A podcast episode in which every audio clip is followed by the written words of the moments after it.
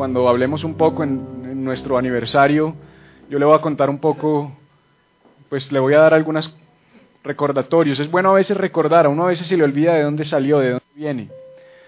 El ser humano tiene esa tendencia, esa naturaleza, una naturaleza desagradecida, una naturaleza que olvida, una naturaleza que, que mm, no, pierde como esa conciencia y esa noción de dónde nos sacó Dios, de qué ha pasado en nuestras vidas. Y la otra semana en nuestra celebración del día sábado, especialmente ese día, yo voy a tomar un espacio eh, para dar una corta enseñanza, pero también para hacer un recuento, para contar un poco de dónde venimos, quiénes somos, hacia dónde vamos, qué ha hecho Dios. Y, y, eso no se nos puede olvidar. Y yo le animo que no solamente sea un tema de este ministerio, sino de su vida. No se le olvide de dónde lo sacó Dios. ¿Se acuerda hace ocho días en la prédica que veíamos que eh, uno de los diez leprosos, al haber tenido el encuentro con Jesús y haber sido sanado de camino hacia donde Jesús les había dicho que fueran, nueve de ellos siguieron derecho y se olvidaron de Jesús, pero uno de ellos dijo, yo no puedo olvidarme de esto, yo tengo que ir y volver y agradecerle. Es, es tener ese corazón agradecido, esa conciencia de lo que Dios ha hecho en nuestras vidas. No podemos perder eso de vista. Quiero contarles que eh, estamos en problemas, pero en buenos problemas, porque esta mañana el Señor me cambió toda la predicación. Me levanté, eh, abrí, los ojos y, y el Señor me dijo, ve al libro de los Hechos, capítulo 2, y yo, no, Señor, no me hagas... No ahorita, o sea, no a las no a las 6 de la mañana, Señor, por favor, porque tengo que predicar a las 8 y me dijo, ve y me senté y no sé qué va a pasar, no tengo ni, no le va a proyectar nada. Usted ha visto normalmente yo proyecto y me gusta y tengo imágenes relacionadas con lo que voy a predicar. Bueno, hoy el Señor le va a hablar a alguno. Yo no sé si es, es culpa de uno de ustedes.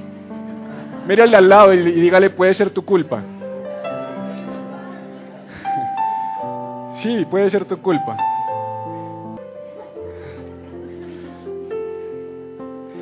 Voy a leerle y después empezamos a desarrollar o a desenredar este asunto porque yo no sé cómo Dios se va a mover. Yo sigo firme en el versículo que tenía para hoy. Le dije, déjame por lo menos conservar una parte. Y me dijo, bueno, vamos a ver cómo, cómo nos movemos.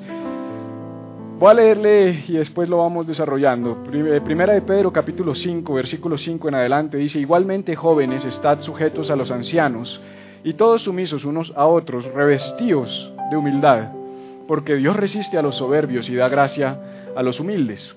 Después dice, humillaos pues bajo la poderosa mano de Dios, para que Él os exalte cuando fuere tiempo, echando toda vuestra ansiedad sobre Él, porque Él tiene cuidado de vosotros.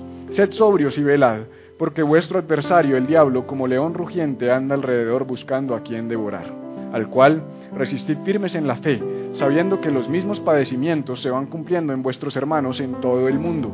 Mas el Dios de toda gracia, que nos llamó a su gloria eterna en Jesucristo, después que hayáis padecido un poco de tiempo, diga un poco de tiempo, Él mismo os perfeccione, afirme, fortalezca y establezca, a Él sea la gloria y el imperio por los siglos de los siglos. Amén. Señor, háblanos por medio de tu palabra.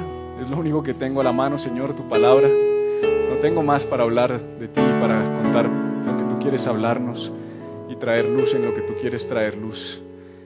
Habla nuestros corazones y úsame, Señor, ten misericordia en esta mañana. Amén. Quiero contarle que Simón Pedro, quien escribió este pasaje que acabamos de, de, leer, Simón Pedro de quien poco hablo, si se ha dado cuenta durante este año de aniversario, este primer año de Iglesia Viva y aún los están desde antes con nosotros, que se venían reuniendo en casa, es la primera vez que voy a predicar del libro de Pedro. Es la primera vez que voy a utilizar a Pedro como ejemplo en uno de mis sermones y esto me saca un poco de mi zona de confort, porque sí soy un admirador de Pablo, porque amo a Pablo, porque me identifico con Pablo, me identifico con Pablo antes de Cristo y me identifico con el Pablo después de Cristo, tal vez un poco más con el Pablo antes de Cristo, el que era el perseguidor de la iglesia, el que era colérico, el que le cortaba la cabeza a las personas, el que maltrataba, porque ese fui yo. Ese es mi pasado, me identifico con Él en el presente porque, pues, en el presente con Cristo y en mi presente porque eh, cogió todo lo que tenía y todo lo malo y lo volvió para bien. Hubo un verdadero arrepentimiento en la vida de Pablo, realmente hubo un cambio de dirección. Acuérdense que la palabra arrepentimiento viene del griego metanoia, que quiere decir cambio de mente, y si tu mente cambia, tu vida cambia. Tú no puedes decir, no, es que yo ya no pienso así y seguir actuando de la misma manera porque eso es una incoherencia. Cuando una persona dice, mira, yo creo esto, creo aquello, y tú lo ves por ahí en la calle y ves que se comporta de una manera totalmente distinta a lo que te dijo, tú dices, hay una desconexión, hay una incoherencia. Y yo admiro la coherencia en la vida de Pablo, admiro la firmeza en la vida de Pablo, pero hoy no vengo a hablarte de Pablo, hoy vengo a hablarte de Pedro. Quizás el más importante de los apóstoles, el más importante de los discípulos de Cristo, quizás la figura más influyente en el cristianismo y en el catolicismo, quizás el hombre que marcó parte de la historia de la humanidad junto con aquellos doce u once discípulos que lo acompañaron. Un hombre impresionante, un hombre con el que no me identifico porque su temperamento es contrario al mío, porque su temperamento choca. ¿Has encontrado personas con las que chocas alguna vez? ¿Has encontrado personas que tú dices, yo a esa persona no me, no me la paso? Bueno, yo no me pasaría a un Pedro, yo no me paso a los Pedros, pero hoy te voy a predicar de Pedro porque eh, ese Pedro que yo no me paso transformó el mundo, ese Pedro que, que yo no me paso nos tiene aquí sentados conversando y hablando acerca de Jesús. Y Pedro, eh, un, un, joven pescador, un adolescente que pescaba junto al mar de Galilea, no sé si sabes, pero esto no tiene el Espíritu Santo, me habla y, el, mar de Galilea es, es, el cuerpo de agua más bajo del planeta. No hay, un, no hay un cuerpo de agua más bajo que el mar de Galilea en todo el planeta Tierra. En todo el planeta Tierra no hay un cuerpo de agua que esté más bajo. Y de ahí, de lo más bajo, salieron once de los discípulos de Jesús. De ahí de lo más bajo salió Pedro. Porque Jesús es experto en sacar de lo más bajo. De lo vil y lo de lo menospreciado escogió Dios para avergonzar a los sabios. Y de ahí sale Pedro, un pescador, un adolescente, un hombre que dedicó su vida a pescar, que tomó los barcos de su padre, quizás ya mayor, un hombre llamado eh, Juan, Simón hijo de Jonás o de Juan, Juan y Jonás, la raíz hebrea es la misma, y, y su hermano, su hermano Jacobo, perdón, su hermano Andrés, y los llama pescadores y los llama a caminar con Él. Y les dice, síganme y dejen todo lo que tienen y síganme. Y ellos ni siquiera escatimaron y dijeron, dejamos todo por seguirte a ti, Jesús. Y empiezan una trayectoria y empezamos a encontrarnos con un Pedro sanguíneo, con un Pedro que se equivocaba, con un Pedro que, que quería pasar por encima de los demás, que quería ser el figurín, que quería ser el centro de la historia, que era ligero al hablar. ¿Conoces esas personas ligeras al hablar que responden antes de, de, pensar o de por lo menos meditar en lo que están diciendo. Bueno, e, e, ese era Pedro. Y ese Pedro nos escribe esta carta, primera de Pedro. Más o menos año 64 después de Cristo, el emperador Nerón estaba gobernando en ese tiempo todavía en Roma. Y e, era un Pedro anciano, era un Pedro mayor, era un Pedro que era muy diferente de aquel Pedro que salió del mar de Galilea, era un Pedro que había caminado tres años y medio con Jesús, que había empezado la formación de la iglesia, que dio el primer sermón. El primer sermón jamás dado por un hombre después de la partida de nuestro Señor Jesucristo fue Pedro. Cuenta el libro de los Hechos que vino de tal manera el Espíritu Santo sobre Pedro que se levantó y dio un sermón y tres mil personas, sin contar mujeres y niños, se convirtieron a Jesús, escucharon su mensaje y recibieron el mensaje de salvación. Ese era Pedro. Ese era el nuevo Pedro. Ese era el Pedro del cual Pablo relataba en en 1 Corintios 5, 17, donde dice, de, modo que si alguno está en Cristo, nueva criatura es. Esa era la nueva criatura de Pedro. No, no, era el mismo Pedro, no fue el Pedro que negó a Jesús tres veces. No fue el Pedro que le sacó, sacó la espada y le cortó la oreja Malco. Era un Pedro maduro, era un Pedro centrado, era un Pedro que tenía el poder del Espíritu Santo dentro de él. Y ese Pedro, unos años después, unos 30 años después, 35 años después de la muerte de Jesús, se encuentra escribiendo esta carta. Y si tú vas al comienzo de la misma carta, de primera de Pedro, dice, Pedro apóstol de Jesucristo a los expatriados. Y entonces uno dice, ay, tan rico, los expatriaron. A mí me gustaría que me expatriaran y me pagaran todo en la empresa donde yo vivo. No, no, ese, ese no era el expatriado al que le estaba escribiendo Pedro. No es el expatriado que tú y yo pensamos, el expatriado de multinacional que le pagan el trasteo, le pagan el carro, le pagan la casa, el colegio, la unión. Estos eran expatriados que los habían sacado de su casa, probablemente habían quemado sus hogares, probablemente habían matado a sus familiares, probablemente lo habían perdido todo por causa de Jesucristo. Estos expatriados habían tenido que salir de Jerusalén porque cuenta la historia que más o menos para este tiempo, año 64 después de Cristo, emperador Nerón gobernando, un día este hombre quemó todas las ruinas de Roma. Esto, es histórico, esto lo, encuentras tú en los anales de la historia. Y él quema eh, edificaciones en Roma, porque quería construir grandes templos y grandes palacios en mármol, pero resulta que el pueblo se pone furioso, se enfurece y dice, este hombre, ¿por qué está haciendo esto? Y se le voltea. Y el pueblo se viene en contra de él. Y él tiene que buscar un chivo expiatorio. Él se da cuenta que lo que él quería hacer no le salió bien. Y entonces dice la historia, dicen los historiadores, que este hombre empezó a culpar a los cristianos. Porque los, cristianos sufrieron diferentes momentos de persecución. Esto es, esto es, importante que nosotros lo sepamos porque es nuestro ADN, es nuestra historia. y cuenta la historia que no solamente hubo persecución en el tiempo de Cristo, sino que cuando matan a Cristo, lo que piensa Poncio Pilato y lo que, lo que piensa el imperio romano y los judíos es que al matar a Cristo eso se iba a acabar. Que al matar a Cristo esa revuelta se acababa, que ahí solucionaban el problema. Nunca se imaginaron que iba a resucitar y que ahí era donde iba a empezar todo. Y nunca se imaginaron que once pescadores del mar de Galilea iban a transformar el mundo, unos galileos unos hombres insignificantes, unos pescadores, unos hombres sin cultura, sin educación, sin títulos. Pero esos hombres que Jesús había llamado, los preparó y los capacitó para transformar al mundo. Y esos hombres empezaron tal revuelta que dice la Biblia que ellos pusieron patas arriba al imperio romano. Dice la Biblia que el apóstol Pablo transformó y puso patas arriba todo el imperio romano a, a través de Asia Menor, a través de Roma, en Macedonia, en Jerusalén. Y Pedro no, no, era muy distinto de esto. Y encuentra a Nerón en los cristianos su chivo expiatorio y los empieza a perseguir. Empieza a perseguirlos, empieza a matarlos, empieza a aniquilarlos. Ya unos años antes lo había hecho también el rey Herodes. Ahorita te voy a leer un poco acerca de eso. Empieza a perseguirlos.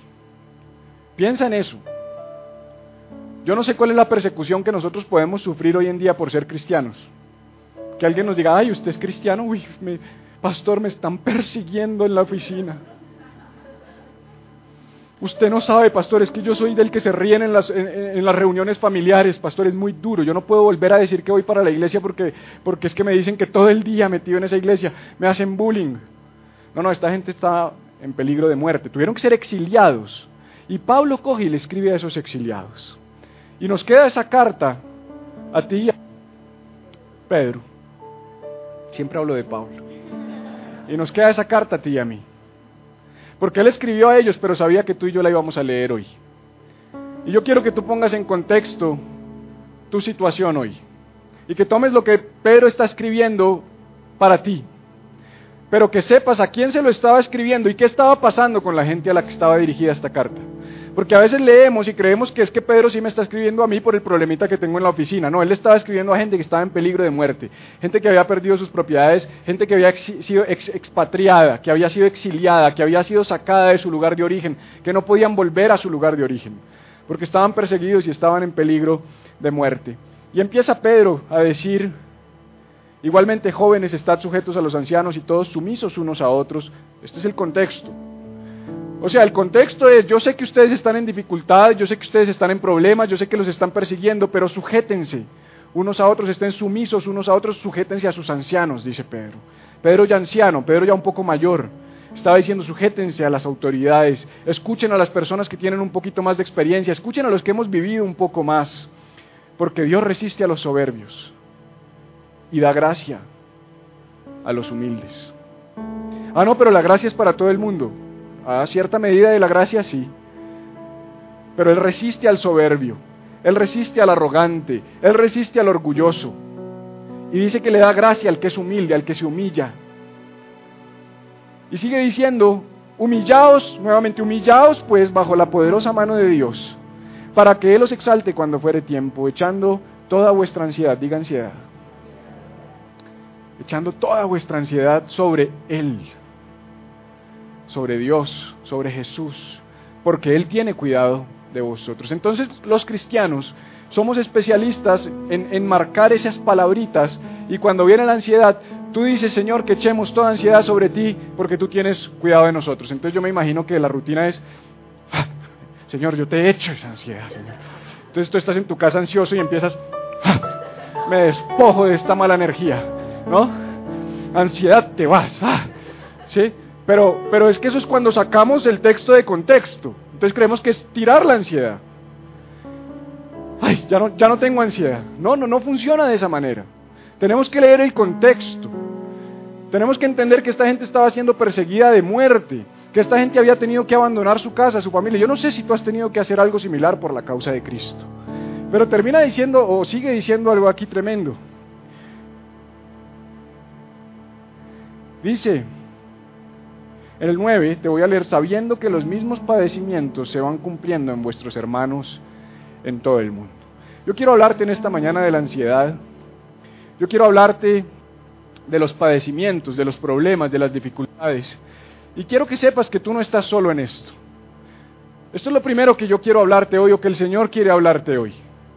Yo quiero decirte que tú no eres el único ansioso. Yo quiero que, tú sepas que tú no eres el único que padece, tú no eres el único que tiene persecución, tú no eres el único que vive angustias y dificultades. Te habla uno que las padece permanentemente, porque todos los hermanos en el mundo las padecemos. Quiero decirte que en el momento en el que tú decides aceptar a Jesús y seguir a Jesús, tú te conviertes en un blanco del enemigo. Yo no sé si a ti te ha pasado, y si tú vienes por primera vez y nunca has recibido a Jesús, yo te pido que no tomes esto como una excusa para no recibirlo, pero yo no sé si a los que recibimos a Jesús en nuestras vidas y en nuestro corazón, a los que decidimos caminar en la causa de Cristo, nos ha pasado, o si a ti te ha pasado, que todo venía perfectamente, pero cuando decidiste aceptar a Jesús todo empezó a salir mal. De repente empezaste a sentir ataques, de repente empezaste a sentir ansiedad, de repente empezaste a sentir o a, ser perseguido, a tener problemas. Porque dice ahí, en esa misma palabra, dice que vuestro adversario el diablo, como león rugiente, anda buscando a quien devorar. ¿Tú has visto alguna vez un león rugir? ¿En persona? ¿No? Pues yo iba al zoológico, el zoológico es triste, no voy a hablar de eso, el zoológico es muy triste. Yo le, yo le animo a que nunca más vaya a un zoológico en su vida, no apoye eso. Por favor, no apoye eso, no lleve a sus hijos al zoológico. Ahorre y llévelos a un safari en África, pero no los lleve al zoológico. Eso es terrible. Pero yo sí he oído león rugir en el zoológico cuando era una vieja criatura, así como Pedro, yo iba al zoológico. Y ellos rugen. Pasa que el rugido del león en el zoológico es un poquito triste, es diferente al, rugido de un león, me imagino, yo en la sabana. Pero el, rugido del león, yo creo que no hay nada más poderoso, no hay nada más eh, imponente que un rugido de un león. Y a veces pensamos que lo que está diciendo Pedro ahí es, estén atentos, porque es que su adversario, el diablo, se va a meter a escondidillas por la ventana y le va a poner trampitas en el camino. Y entonces vamos caminando, ¡ay, diablo maldito! No, eso es problema de tus decisiones. El diablo se anuncia. Tú cuando, cuando, cuando estás en tu vida, antes de que llegue el ataque del enemigo, tú vas a empezar a oír a lo lejos. Créeme. Tú tienes que tener tus oídos abiertos. Tú tienes que estar alerta las señales vienen, que tú no las escuches es otra cosa. Pero espiritualmente tú empiezas a oír ¿y tú qué vas a hacer con eso? Viene lejos. Yo sé que no me va a pasar nada. Fuera ansiedad. Fuera. No funciona de esa manera. No es que cojas una agüita y empieces a rociártela. Fuera ansiedad. No, no, no funciona de esa manera. No, no, no es así. O sea, yo quiero que tú entiendas, hoy vamos a tener una herramienta. Yo te voy a dar una herramienta para que tú salgas de acá diciendo, oh, tengo algo para llevarme. Tengo algo para mí. Tengo algo para mi vida, para aplicarlo, para ponerlo en práctica. Pero dice Pedro, tranquilo, todos estamos padeciendo esto. Esto no es solo de ustedes, todos estamos padeciendo. Todos tenemos ese blanco, todos estamos bajo ataque. Todos estamos bajo el ataque del enemigo.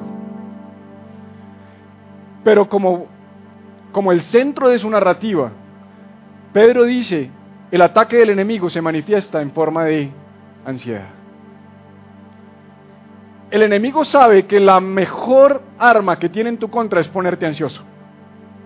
Es lograr que tú te pongas ansioso, inquieto, es lograr que tú empieces a afanarte, porque las peores decisiones que nosotros tomamos las tomamos cuando estamos ansiosos. las decisiones de las que más nos arrepentimos son las que tomamos cuando hay ansiedad en nuestras vidas, ¿o no es así? Cuando uno está ansioso, uno no puede tomar decisiones. En medio de la ansiedad, uno va a tomar decisiones de las cuales se va a equivocar. En medio de la ansiedad, uno tiene que seguir el consejo de Pedro. Tiene que hacer lo que Pedro nos manda hacer. Dice lo siguiente, porque dice echando toda vuestra ansiedad, pero pensamos que es eso. Ah, ahí está la clave, no, ahí no está la clave. La clave está en el versículo inmediatamente anterior y en el versículo siguiente. El versículo anterior, el versículo 6, dice, humillaos pues bajo la poderosa mano de Dios. Echar ansiedad delante de Él es humillarnos bajo su poderosa mano.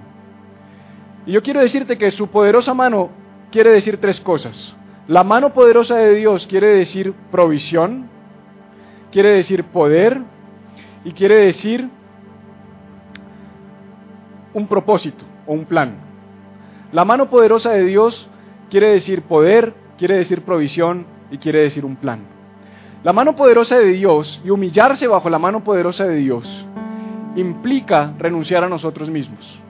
Cuando Pedro está diciendo, humíllate bajo la poderosa mano de Dios, lo que está diciendo, lo primero que está diciendo cuando dice bajo, es que, que, está sobre tu vida. La mano de Dios. Tú tienes que entender que cuando dice humíllate bajo la mano de Dios, lo que él está diciendo es, si tú escuchas al león rugir, métete bajo la mano de Dios. La mano de Dios es protección. La mano de Dios es provisión. La mano de Dios es poder, la mano de Dios es un plan y es un propósito.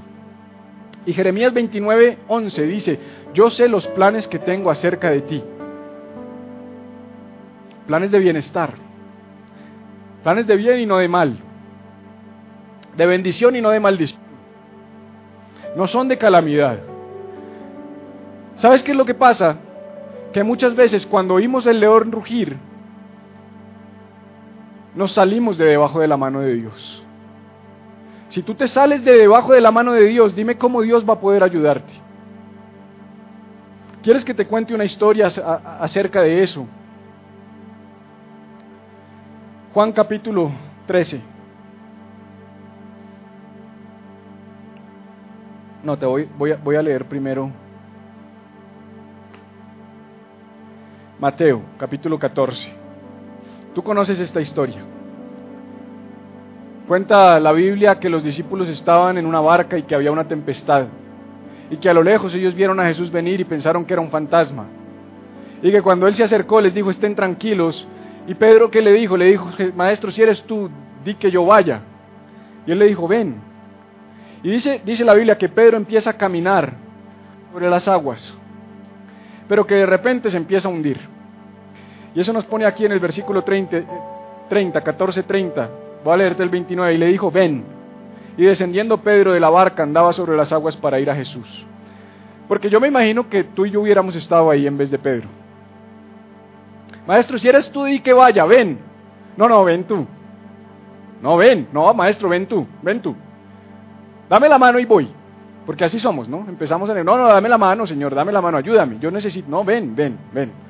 No sabemos a cuánta distancia estaba, no sabemos cuántos pasos alcanzó a dar Pedro, pero dice el versículo 14 que eh, eh, eh, Pedro descendió de la barca y andaba sobre las aguas para ir a Jesús.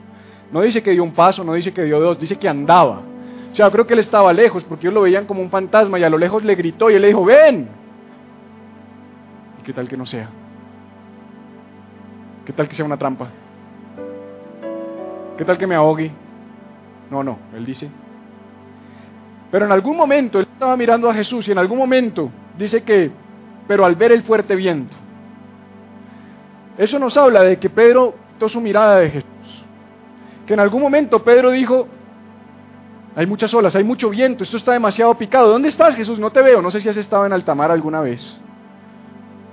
Pero yo estaba en alta mar bastantes veces, me gusta pescar y trolear y he estado troleando en alta mar con olas de 3, 4 metros de, de altura. Y resulta que cuando tú subes, tú ves todo, pero cuando bajas de la ola, cuando el bote baja, se te pierde toda la visual, tú pierdes todas las referencias, dejas de ver la isla, dejas de ver los otros botes. Y yo me imagino que eso le pasó a Pedro porque había una tormenta. Y de repente él dejó de ver a Jesús y cuando dejó de ver a Jesús por un instante empezó a ver los problemas, empezó a ver las dificultades. ¿Qué lección nos deja eso? No quites tu mirada, humíllate bajo la poderosa mano de Dios, no quites tu mirada de Jesús. No importa cuán fuerte sea el viento, cuán grande sea la tempestad, si tú quitas tu mirada de Jesús va a pasar lo que le pasó a Pedro, dice que tuvo miedo. Porque poner nuestros ojos en los problemas nos van a producir miedo y nos van a producir temor. Y dice que comenzando a hundirse, no se hundió, comenzó a hundirse, dio voces. Consejo, cuando te estés hundiendo, pide ayuda. Porque sabes que viene el enemigo a decirnos, te estás hundiendo. Qué vergüenza. Y ahora ni se te ocurra llamar a tu pastorcito, que te va a ayudar. Te debería dar vergüenza todo lo que te ha enseñado y tú hundiéndote ahí por, por, por bobo, por ponerte a mirar lo que no tenías que mirar, por ponerte a hacer lo que no tenías que hacer. No llames a nadie, aíslate. Tú tienes que salir, tú te metiste solo en esto, tú sal solo de esto. Pero dice que él miró para otro lado, se empezó a hundir y ¿qué hice? Inmediatamente dice, dio voces diciendo, Señor, sálvame. Ayúdame, Señor. Me estoy hundiendo, Señor. No esperes a hundirte. No esperes a estar totalmente sumergido. Cuando empieces a hundirte, cuando empieces a sentir la dificultad, pide ayuda. Sométete bajo la poderosa mano de Dios. Pero mira la narrativa. Dice que Pedro le dijo, si eres tú, di que vaya. Y él le dijo, ven. Y él empezó a andar hacia Jesús. No dice que Jesús empezó también a decir, ay, voy a tu encuentro. No, Jesús se quedó quieto. La narrativa nos dice que Jesús esperó. Hay momentos donde Jesús te dice, ven, y Él espera que tú vengas. Entonces Jesús estaba quieto, Pedro estaba del otro lado, va caminando hacia Jesús, empieza a hundirse y estaba, yo creo que estaba llegando a Jesús. Cuando Él empieza a hundirse, Él estaba pegado de Jesús. Cuando estés cerca de Jesús, es cuando más dura se va a poner la tormenta. Cuando estés a punto de llegar a donde Él te dijo que llegaras, es cuando más difícil se va a poner la situación. Pero es que llevo tanto tiempo, es que ya estoy terminando, es que preciso ahora se está poniendo difícil. Sí, porque estás a punto de llegar. A mí me gusta escalar, no escalar así, sino me gusta subir montañas, para que me entiendas. Me gusta caminar, me gusta caminar por senderos y subir montañas, siempre me ha gustado. Siempre que vamos, lo hicimos en Los Ángeles, en un sitio que se llama Los Leones Trail, una cosa espectacular que tiene toda la vista de la ciudad de Los Ángeles. Y caminamos por horas, y lo hemos hecho en, Providencia para llegar al pico, que es el pico más alto de la isla. Y, nos gusta mucho este tipo de, dinámicas. Y, recuerdo alguna vez subiendo a la laguna de Iguaque, no sé si alguien ha ido a la laguna de Iguaque, al páramo de Iguaque. Fuimos a la laguna de Iguaque y, hay un punto donde yo perdí, o sea, tú te empiezas a marear, te empiezas, y cuando más cerca estás de llegar es cuando más difícil se pone. Así es la vida. Cuando más cerca estás de conquistar es cuando más dificultad hay. Y yo creo que Pedro ya estaba llegando a Jesús. Jesús estaba aquí, Pedro ya estaba llegando y se empezó a hundir con Jesús enfrente. Porque empezó a ver los problemas, empezó a ver las dificultades que vinieron en ese momento y se empezó a hundir. Señor, sálvame. Y mira lo que dice. Al momento, diga al, momento. La Biblia ESB dice al instante al instante, dice instantáneamente. Cuando tú clamas a Jesús, instantáneamente, tú tienes que saber que instantáneamente viene su respuesta. Dice al momento, al instante, Jesús extendiendo la mano hacia de él. No dice, y Jesús salió corriendo sobre las aguas y se metió un pique y los... No, él estaba ahí, extendió su mano. Este era Jesús hombre. Este no era Jesús superhombre. Este no era un fantasmita, no era el Espíritu Santo, era Jesús encarnado. Era Jesús limitado, sí, caminó sobre el agua porque tenía, era Jesús.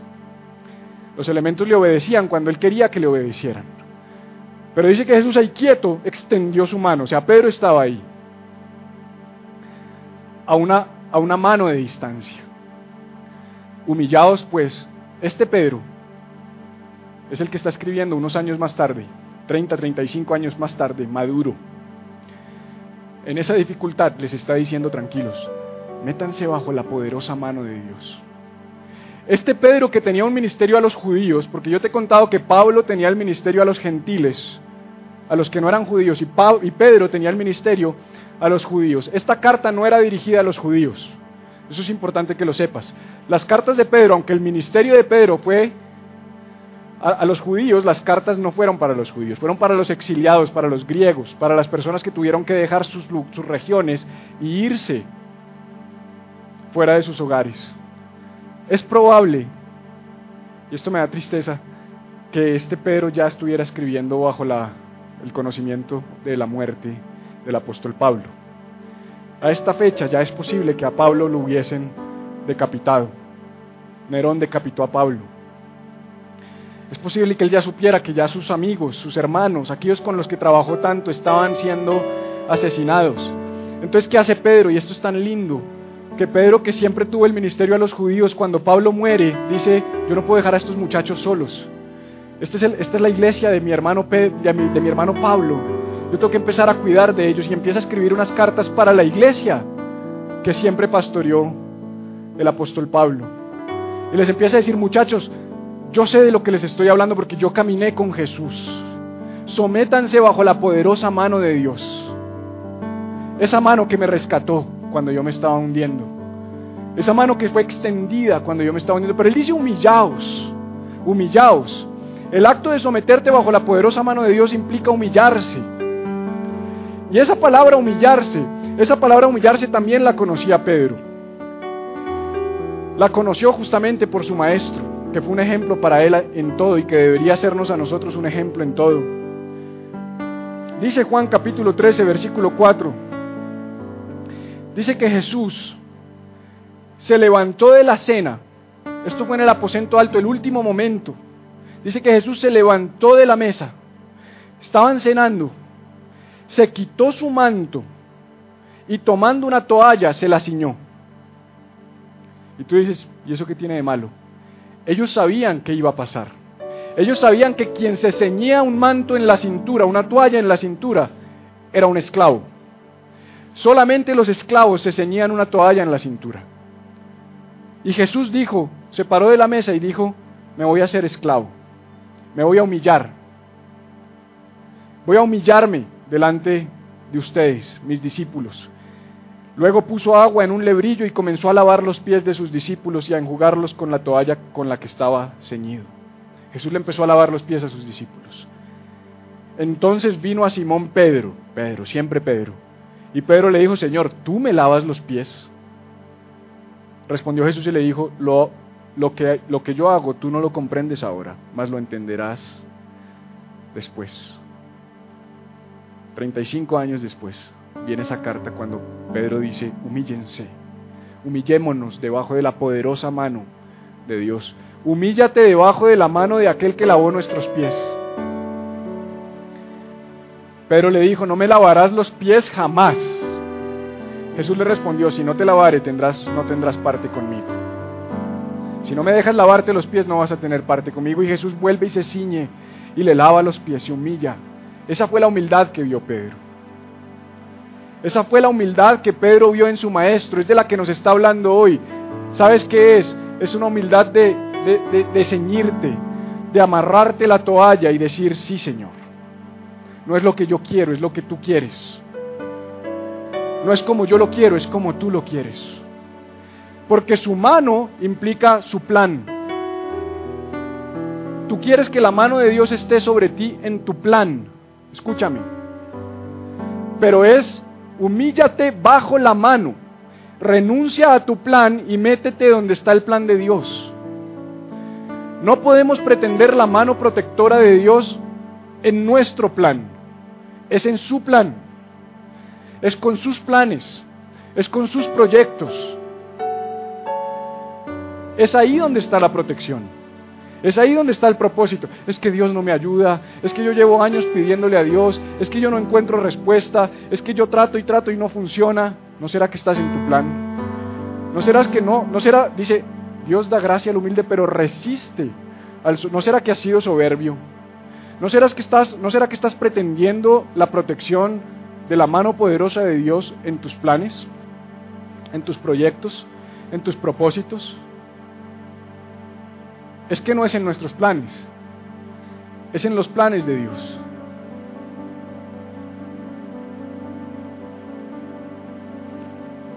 Este Pedro, este mismo Pedro, año 44 al 50 después de Cristo, no sabemos con certeza el momento exacto de este relato. Podemos decir que fue entre el 44 y el 50 y pico después de Cristo porque habla de Herodes. Y sí sabemos históricamente que Herodes gobernó en ese periodo de tiempo. Después de que habían matado a Jesús y después de que inició la persecución del apóstol Pablo donde mataron a Esteban, recuerdas que apedrearon y mataron a Esteban, pero resulta que después de la conversión de Pablo cesó la persecución.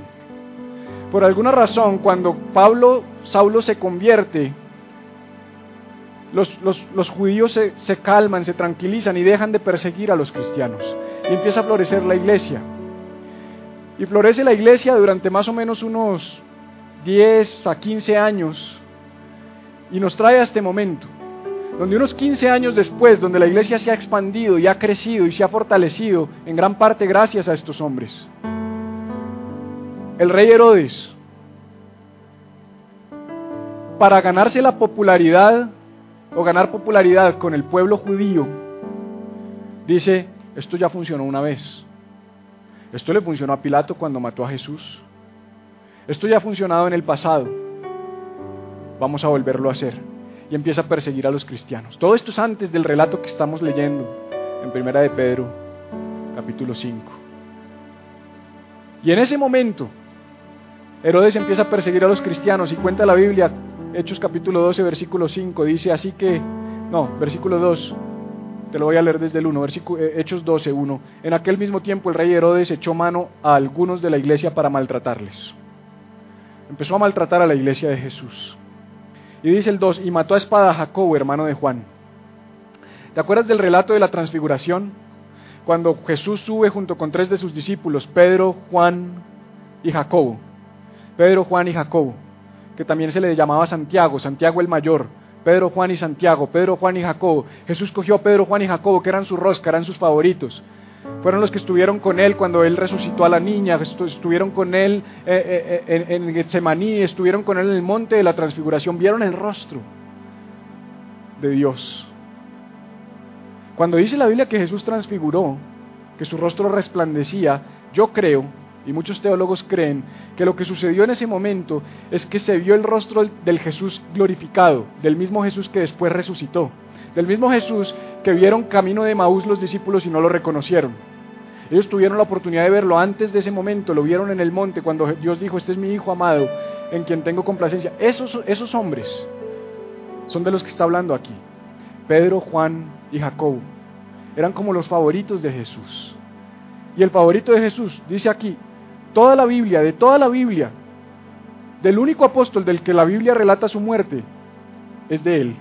Porque Esteban no era un apóstol, Esteban era un diácono, era un servidor. Él fue de esos que escogieron para servir a las mesas, en Hechos capítulo 6. Pero de los apóstoles, este es el único del que se relata la Biblia, relata la Biblia su muerte. Y dice, lo único que dice, y mató a, y mató a espada a Jacobo, hermano de Juan. Es lo único que sabemos. Entonces, como leemos eso, ah, le mochó la cabeza y sigamos leyendo. No, no, le cortó la cabeza. ¿Qué harías tú si me cortan la cabeza? ¿Volverías a la iglesia en ocho días? No vayan allá ni de riesgo, le cortaron la cabeza al pastor. Este era un apóstol. De los tres favoritos de Jesús, le mocharon la cabeza. Porque seguramente Herodes dijo, córtenle la cabeza a ese que era de los favoritos del Nazareno, que si le corta la cabeza a eso, ese asunto para. Después de que le corta la cabeza, dice versículo 5, versículo 3, y viendo que esto había agradado a los judíos, procedió a prender también a Pedro. Dijo, ah, los judíos se pusieron contentos porque le cortamos la cabeza, cojan a Pedro. Eran entonces los días de los panes sin levadura y habiéndolo tomado preso, le puso en la cárcel, entregándole a cuatro grupos de cuatro soldados cada uno para que le custodiasen. Y se proponía, mire esto, lo cogió y lo puso en cuatro grupos de cuatro soldados. Le puso 16 soldados a Pedro. Dijo, cogimos al capo, cogimos al papá del movimiento, lo agarramos. ¿Cómo crees tú que estaba Pedro? Acababan de matar a su amigo, acababan de matar a su compinche, acababan de matar al hermano de Juan, el discípulo amado de Jesús. A ese que le cortaron la cabeza era hermano de Juan, el discípulo amado de Jesús, Juan el que escribió el Apocalipsis. Pero estos hombres siguieron adelante. Esto fue año 50 después de Cristo. Juan escribe el Apocalipsis año 90. Juan nunca renunció a pesar de que mataron a su hermano. Y muchas veces tú y yo queremos renunciar porque la mamá de la casa dice es que tú vas mucho a la iglesia y ya no me quieres. Entonces viene el pastor, no voy a volver a la iglesia. ¿Por qué? Porque es que en la familia me están diciendo que yo ahora me la paso allá metido y que los dejé a todos y entonces ya no voy a volver. Entiéndame, pastor. Primero la casa, primero la familia. Ah, la familia de estos tipos les cortaron la cabeza y siguieron adelante buscando a Jesús. Es que la vida cristiana no es fácil. Créeme, yo quisiera estar aquí hoy diciéndote, Dios nos va a prosperar, Dios nos va a bendecir. ¿Cuántos dicen gloria a Dios, amén, aleluya? Yo quisiera eso. Yo quisiera que tú salieras de acá, uy, qué palabra, viste lo que nos dijeron, pero ¿sabes qué pasa? Que si tú sales así y mañana te chocan el carro, tú dices, esto es mentira. Porque yo te estaría predicando una mentira. Yo te estaría predicando que con Jesús todo te va a salir bien. Yo te estaría predicando que con Jesús la vida es perfecta. Yo te estaría predicando que, con la, vida, que la vida cristiana es una vida libre de problemas. Cuando lo que yo veo en los evangelios es todo lo contrario, es persecución. En el mundo tendréis aflicción, pero confía, yo vencí el mundo. Lo que está diciendo Jesús es, pero confía, te voy a poner una burbujita antibalas. No, lo que dice Jesús es, confía que cuando mueras vamos a ir a un lugar mejor.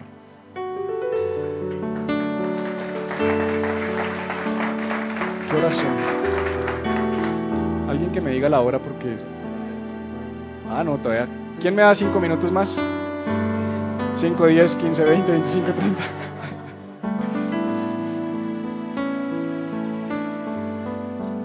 Lo que es... ¿Por qué? Perdóneme, pero yo no tengo nada de esto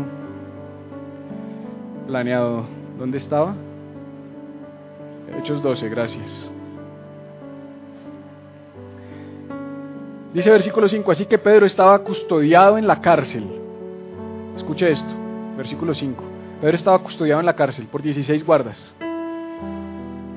Cuando le conté de Pablo y de Silas, tenían uno, un carcelero. Aquí había 16. Y yo no creo que le dijeran, ay, Pedrito, ven, Pedrito, que yo te quiero conocer, háblame de Jesús, Pedrito, no. ¿Qué pasó con tu Mesías? ¿Dónde está tu Mesías? ¿Por qué no fue a rescatar a tu hermano al que le cortamos la cabeza? ¿Qué pasó? ¿Dónde estaba tu Dios cuando le cortamos la cabeza a tu amigo? Órale a tu Dios ahora que, que, tienes esos problemas, ahora que te estás sintiendo mal, ahora sí exáltalo, levanta tus manos, Pedro. Le cortamos la cabeza a tu amigo y sabes que a ti también te la vamos a cortar. Solo estamos esperando la orden y te cortamos la cabeza, te vamos a picar en pedacitos. Pedro sabía que ahí estaba su sentencia de muerte. Pedro sabía que si ya habían matado a Santiago, a Jacobo, lo iban a matar a él. Pedro no decía, no, no, no, no, no, esto es, esto es una noche. Es una noche, mañana viene mi papi a sacarme porque es que me tomé unos tragos y no, no, no, esto no tiene nada que ver con eso. Esto era un asunto distinto. Él estaba esperando que lo mataran. ¿Qué harías tú si estás esperando tu, tu cabeza en una bandeja? ¿Qué harías tú si esta noche te agarran y tú sabes que esta noche van a cortar tu cabeza? ¿Cómo te pondrías? ¿Cómo estarías de ansioso? Si nos ponemos ansiosos por otras... Mira, piensa en tu ansiedad. Quiero que pienses por un instante en aquello que te pone ansioso, porque es de lo que estamos hablando hoy. Bueno, si hay algo que te pone ansioso, ¿cómo te pondría si sabes que esta noche te van a cortar la cabeza? Ahí yo creo que habría razón para estar ansioso, ¿o no? Yo creo que ahí uno tendría derecho a estar ansioso. Jesús, perdóname, pero aquí sí, aquí no aguanto más, Jesús. Yo sé que tú estás escuchándome, Señor, Dejaste que mataran a Jacobo. El hermano de, si, si, es el hermano de tu discípulo amado, ¿qué van a hacer conmigo? Dios, no, ¿por qué estás permitiendo esto? Te hemos servido todos estos años. Mira cómo vamos a terminar. Me hubieras dejado en el mar de Galilea. Yo me hubiera quedado pescando mejor. Yo estaría mejor allá con los barcos de mi padre Jesús. ¿Por qué me hiciste esto? ¿Por qué me hiciste servirte? ¿En qué momento te me apareciste? Pero dice que Pedro, custodiado en la cárcel, dice que la iglesia hacía sin cesar oración a Dios por él. Qué importante, qué importante. O sea, qué importante que cuando yo te digo, sabes que estoy enfermo, como lo hice la semana pasada, ustedes empezaron cadenas de oración, empezaron a levantarse a las 4 de la mañana, a las 5 de la mañana, a las 6 de la mañana. Me empecé a enterar que se reunían Gina, María, Mariale, que se reunían eh, César, Erika, María Jimena y muchos de ustedes a hacer cadena de oración y me escribían, ¿cómo está? Estamos orando por usted. Eso es, que cuando uno está encarcelado, otros estén orando por uno. Eso tiene un poder impresionante. ¿Quieres que te lo demuestre? Dice así, y cuando Herodes le iba a sacar, no lo iba a sacar para liberarlo, lo iba a sacar para matarlo, para decapitarlo. Y cuando Herodes lo iba a sacar, aquella misma noche estaba Pedro, ¿cómo? Durmiendo entre dos soldados. No puedo dormir, llevo dos semanas sin dormir, pastor, usted no sabe en la oficina cómo me toca de difícil. Llevo dos semanas sin dormir porque es que mis negocios no prosperan. Llevo dos semanas sin dormir porque es que yo no encuentro el novio que quiero. Llevo dos semanas sin dormir porque es que no tengo los zapatos que pedí en Amazon y no llegan. Sí, sí, es, mire, esa es nuestra realidad, perdóneme que sea tan crudo. Y tú dirás, no, usted no sabe los problemas que tengo. Bueno, no creo que te, estuvieran, te estén sacando de tu casa para cortarte la cabeza y que le hayan cortado la cabeza a tu mejor amigo de toda la vida. Y este hombre, sabiendo que lo iban a matar, estaba foqueado entre dos soldados. Y uno de esos soldados estaban pateándolo y diciéndole, no duerma rata, levántese hermano. Lo queremos ver sufrir. Y el hombre, ¿has tratado de despertar a alguien que no se despierta ni por nada del mundo? Yo tengo una en la casa así. Sí. No, cuando ella cae, cae. No, eso no hay nada que hacer. A veces llego y no tengo llaves y pateo, le pego a la puerta, timbro, la llamo al celular, es una vaina brava, me ha costado en la escalera, no, esto es verídico. Así estaba Pedro. Cuando tú y yo estaríamos allá, pues, ay, yo no les voy a dar el gusto de que me maten, me voy a matar yo. No aguanto esto. Ahí estaba Pedro foqueado, foqueado, privado entre dos soldados. Yo me imagino esos lados piedros, estiman durmiendo, ya vienen por ti, te van a cortar la cabeza, vas a ver. Es más, no te vas a dar ni cuenta, te vamos a decapitar dormido. Eso no es confianza. Tiene autoridad el hombre cuando le habla a la iglesia y le dice, tranquilos, tranquilos, sométanse bajo la poderosa, humíllense bajo la poderosa mano de Dios. Descansen.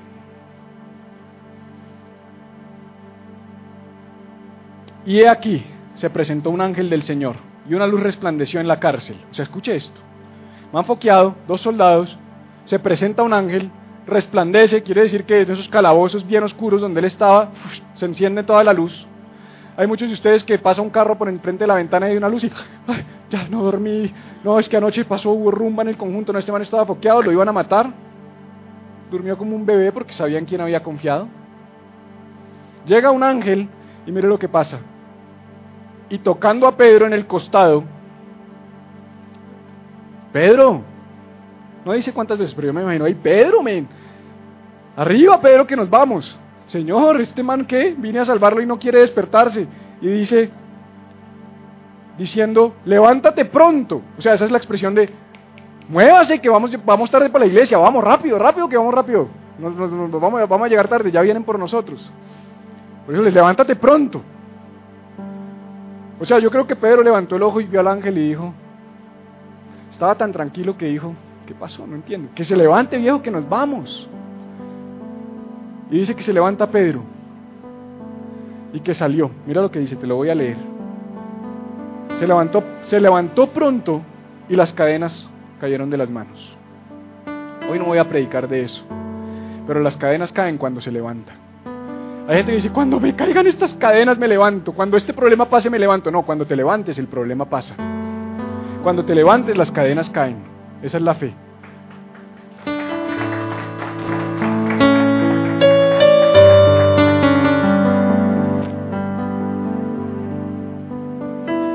Le dijo el ángel, ciñete. ¿Se acuerda de ciñete? ¿Le trae algo a la memoria ciñete? Es la misma palabra que leímos en Juan capítulo 13, versículo 4, cuando dice que Jesús se ciñó. Cíñete, humíllate pues bajo la poderosa mano de Dios. Cíñete. Ay, viniste, Angelito. Ahora sí quiero que me expliques por qué estoy acá. ¿Qué pasó con Jacobo? Ya que viniste, ahora sí dile a Dios. Quiero que le digas a Dios, porque ángel quiere decir mensajero. Y ya que tú eres un mensajero, quiero que le digas a Dios por qué mataron a Jacobo. ¿Será que nos van a empezar a matar a nosotros también? No, no, no, yo no me voy a mover, espérate porque tengo que tener una conversación seria contigo antes de irnos de acá. No, no, no. Cíñete. Cíñete que nos vamos. Humíllate. Ponte la toalla, cállate. No es tiempo de pelear, no es tiempo de preguntar, no es tiempo de cuestionar, no es tiempo de renegar. Cíñete. Y aleja y átate las sandalias. Y lo hizo así. Y le dijo, envuélvete en tu manto y sígueme. Y saliendo le seguía obediencia. Pero no sabía que era verdad lo que hacía el ángel. O sea, él no sabía todavía si estaba en su sueño privado o si este asunto era en serio, sino que pensaba que veía una visión. Habiendo pasado la primera y la segunda guardia, Lo habían, lo habían metido bien adentro. No querían que se escapara. Habiendo pasado la segunda y la primera guardia, llegaron a la puerta de hierro que daba a la ciudad, la cual se les abrió por sí misma, y salidos pasaron una calle y luego el ángel se apartó de él. El resto es historia. Después predicaremos de esta historia en detalle.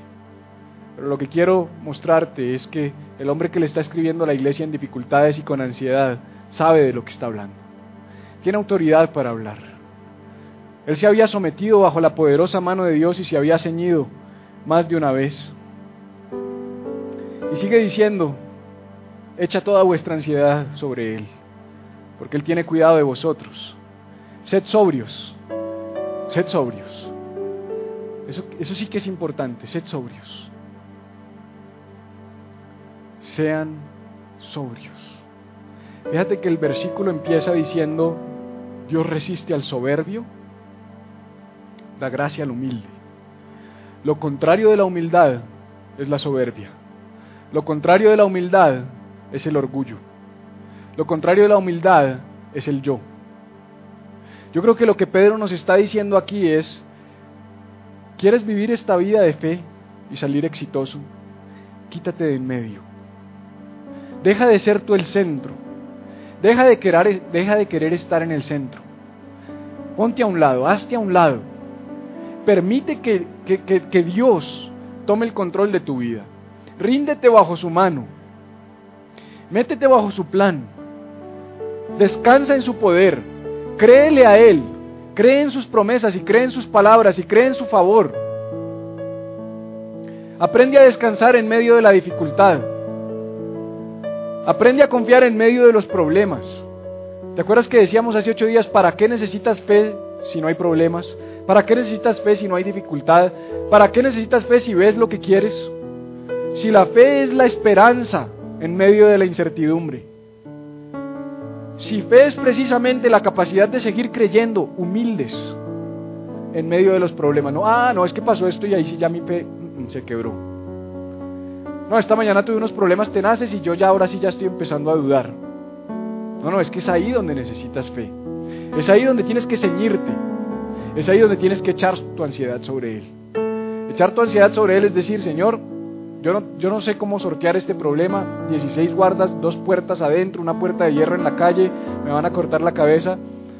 No saco nada con ponerme a llorar y a quejarme. Voy a confiar en ti. Nos vemos mañana. Yo sé que mañana tú harás algo. Has hecho eso, una noche oscura que no sabes qué va a pasar y decir, pues ¿qué pierdo? Voy a descansar porque ni modo, no puedo hacer nada. A dormir. En paz me acostaré y así mismo dormiré, escribió el salmista. ¿Sabes cuándo escribió el rey David, en paz me acostaré y así mismo dormiré porque solo en ti, Señor, puedo vivir confiado? Cuando estaba en la cueva, cuando estaba perseguido, cuando lo querían matar. Porque uno cree que, David estaba en el palacio. En paz me acostaré. No, sí, David tuvo tiempos de palacio, pero ahí no estaba en el palacio, ahí estaba en la cueva, perseguido, lo iban a matar. El rey Saúl quería su cabeza, había ejércitos detrás de él. Si me cogen, me, me matan, pues que me maten. Hasta mañana.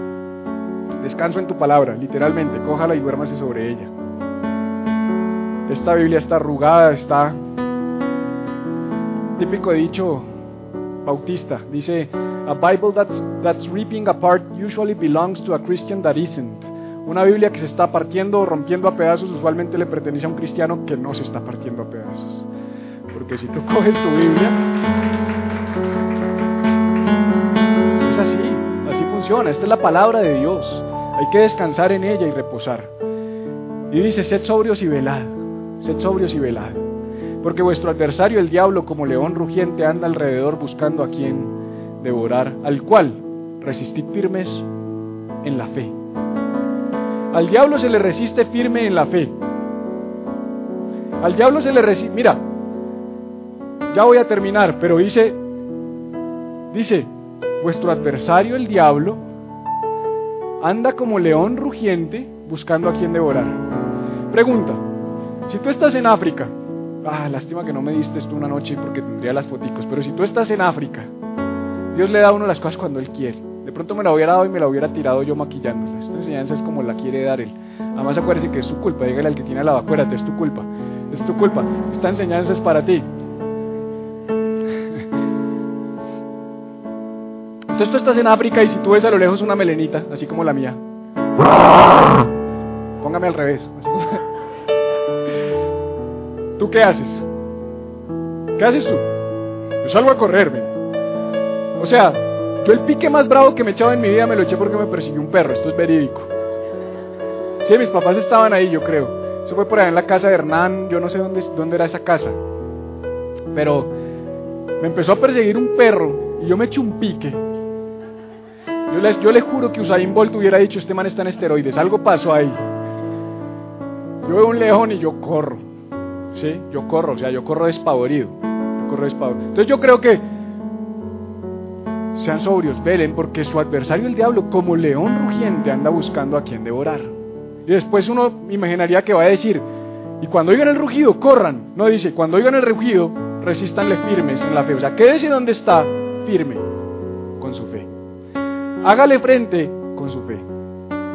Al diablo se le enfrenta, al diablo no se le corre ni se le huye, al diablo se le enfrenta, pero no se le enfrenta, te reprendo, diablo maldito, te vas, por un camino viniste, por mil te regresas. No, mire, sí, yo sí creo en la guerra espiritual, pero, pero si usted no tiene una vida que soporte su oración, no ore.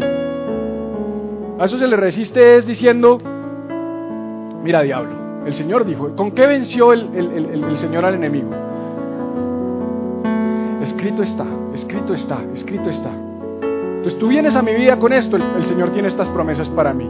Tú vienes a esto, yo estoy bajo la poderosa mano de Dios y los planes de Dios son buenos. Él es mi proveedor, Él es mi protector, Él es mi provisión. Vienen dificultades financieras, diablo, no te tengo miedo, yo estoy firme porque yo sé en quién he creído. Así es como le resistes, no echándole la madre al diablo, es creyendo en Dios y declarando sus promesas. Por cierto, dice que como león rugiente, y no voy a predicar de esto hoy, pero el león de la tribu de Judá es Jesús. No dice que Él sea un león, dice que es como león. Acuérdate, el diablo a veces se parece a Jesús. Ten cuidado porque sus estrategias se parecen mucho a las de Jesús, por eso dice que Él se disfraza como ángel de luz. Pastor, es que yo fui donde una señora allá en la Caracas con no sé qué, y ella me cogió la mano, pastor, pero ella decía, mmm, en el nombre de Jesús quiero decirte tal cosa, pastor, ¿cierto que eso es bueno? No, no, no, no, es que Él se disfraza como ángel de luz. No todo el que usa el nombre de Jesús es bueno. No todo el que me dice Señor, Señor entrará en el reino de los cielos, dijo Jesús. En ese tiempo me vendrán y me dirán, Señor, en tu nombre echamos fuera demonios, hicimos muchos milagros, sanamos muchos enfermos, y yo les diré, apártense de mí, hacedores de maldad, nunca los conocí. Hay gente que hace milagros en el nombre de Jesús, hay gente que están enfermos en el nombre de Jesús, pero no conocen a Jesús. Y esto no se trata de que te hagan el milagrito, esto se trata de que te guíen a conocer a aquel que es el hacedor de los milagros resístele con fe, sabiendo que los mismos padecimientos se van cumpliendo en vuestros hermanos en todo el mundo, no estás solo. Y quiero ser empático en eso, no estás solo. Cuando estás en tu cuarto, en tu habitación, llorando, pensando que estás solo, que no hay nadie contigo, quiero decirte que todos estamos pasando por esas mismas dificultades, que todos estamos pasando por esos momentos difíciles y que por eso dice que la iglesia se reunió a orar cuando Pedro estaba pasando dificultad. Y dice más el Dios Quiero, invitarte a estar en pie. Dice más el Dios de toda gracia, que nos llamó a su gloria eterna. O sea, la forma de Pedro cerrar esto, porque este es el final de su carta, la forma de Pedro cerrar esto es más el Dios de toda gracia, el que nos llamó a su gloria eterna en Jesucristo. Después que hayáis padecido un poco de tiempo, esto es temporal. Lo que tú estás viviendo es temporal. Quiero decirte que es temporal. Yo no sé qué es, pero es temporal. El mismo, Él mismo, os perfeccione, afirme, fortalezca y estable. Él fue el que mandó el ángel. Pedro lo único que hizo fue someterse bajo su mano y dormirse a descansar, a confiar. A Él sea la gloria y el imperio por los siglos de los siglos. Amén. Jesús, te damos gracias en esta mañana. Gracias por lo que nos enseñas a través de este maravilloso hombre que pisó esta tierra y que creyó en ti. Gracias por la vida de Pedro, Señor. Gracias por sus historias que hoy nos animan y nos afirman en la fe. Hoy, hoy honramos la memoria de este hombre y de este héroe de la fe. Y de tantos otros que dieron su vida, Señor, para que hoy nosotros podamos saber que en nada se comparan los padecimientos presentes con la gloria, espera en la eternidad. Y queremos cantarte en esta mañana y decirte de todo corazón y declarar aquella canción que dice que, que nada, Señor, nada, nada, nada, nada nos, nos faltará, que nunca nos abandonarás, que nunca nos dejarás, que ni en los momentos difíciles ni en los momentos gloriosos te apartarás de nuestro lado, sino que siempre estarás allí, Señor. Tú nunca nos soltarás, nunca nos has soltado, Señor. ¿Qué tal si le cantamos, iglesia? Aunque yo esté en el valle de la muerte y dolor,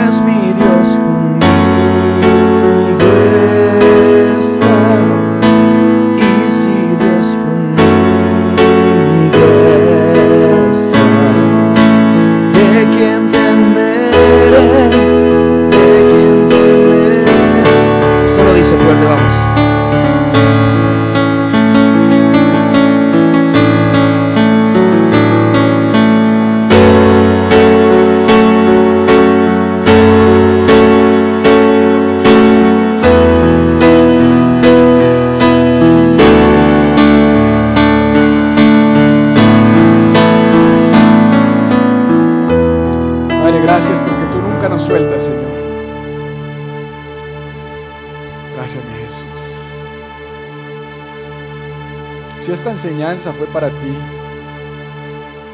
si tú sientes en tu espíritu y en tu corazón que, que esto que hoy se predicó fue para ti, si te cayó a ti, si tú dices, eso soy yo, yo soy el que vivo ansioso, soy, soy el que vivo inquieto, soy el que vivo afanado, no he podido confiar en Dios, no he podido humillarme bajo su poderosa mano, no he podido ser sobrio y resistir en la fe, siempre estoy dudando, me estoy quejando, estoy renegando.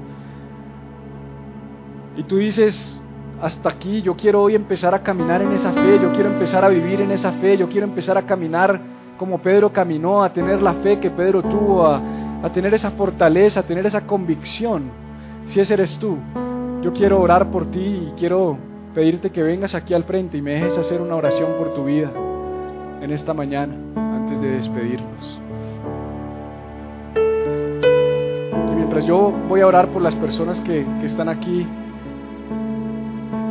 yo, te pido que apoyes en oración como lo hizo la iglesia cuando Pedro estaba en la cárcel.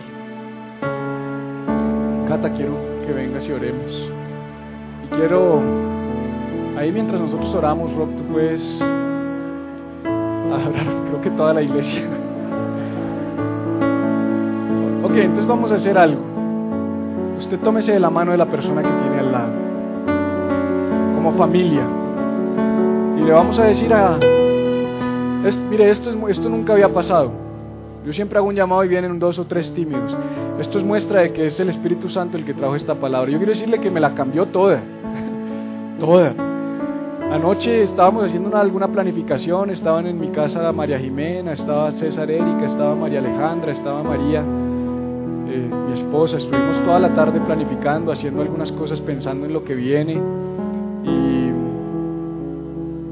Yo les dije, me tengo muchachos porque, porque no, he terminado la enseñanza y eh, como yo estuve enfermo me estuve tomando unas pastillas y esas pastillas la verdad no me atienden me tienen bien de lo que tengo, pero me han tenido como que a veces no me hallo, esos efectos secundarios. Y, me cuesta, no me logro concentrar igual, pero yo le dije, Señor, el apóstol Pablo dijo que tu poder se perfecciona en nuestra debilidad. Yo estoy débil, ahora tú te vas a perfeccionar sin saber que me iba a levantar a las cinco y media de la mañana con la, con la predica y lo único que pude hacer fue poner esos separadores de Biblia en cada uno de los pasajes que Él quería traernos hoy y, esto es prueba de eso, esta palabra era para ti.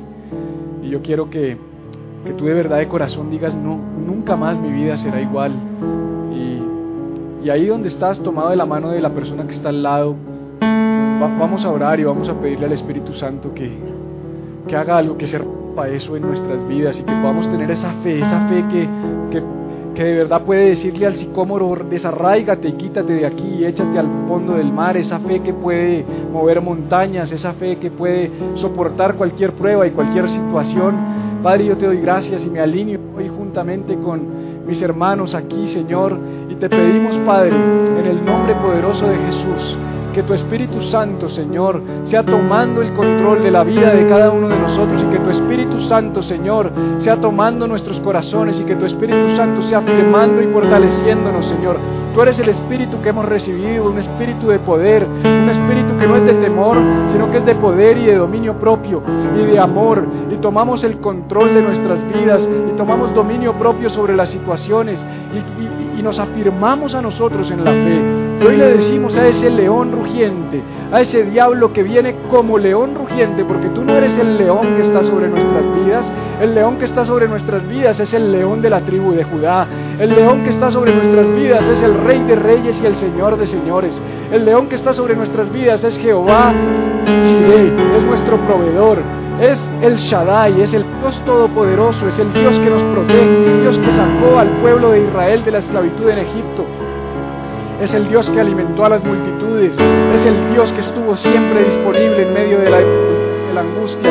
Y así como te presentaste, Señor, en medio de la prisión de Pedro, en medio de la prisión de Pablo, en medio de la prisión de tantos, hoy te pedimos, Señor, manifiesta nuestra prisión, manifiéstate en medio de nuestros problemas. Hoy descansamos y confiamos en ti, tomamos control de nuestra situación, decidimos confiar y decir en paz me acostaré y así mismo dormiré. Y hoy te pedimos, Señor, que eso que hay en nuestras vidas, que necesita ser desarraigado, sea desarraigado. Y yo quiero pedirte que ores por la persona que tienes al lado. Ahí donde estás en tu lugar, dile Señor, bendice a mi hermano, bendice a mi hermana, bendice a este hombre, bendice a esta mujer. Dale fuerza, fortalécelo. Yo te pido que te manifiestes en su prisión, que le hagas saber que así como está pasando situaciones difíciles, nosotros también las estamos pasando, pero confiamos en un Dios poderoso, en un Dios soberano, en un Dios eterno. Y yo te pido que te manifiestes en su vida, Señor, que reveles tu plan, propósitos y que traigas convicción de que tú eres Dios y tú estás teniendo cuidado de nosotros, Señor. Te bendecimos y te damos gracias porque sabemos que mañana, aún mañana, será un nuevo día. En el nombre de Jesús. Dale un aplauso a Jesús en esta mañana.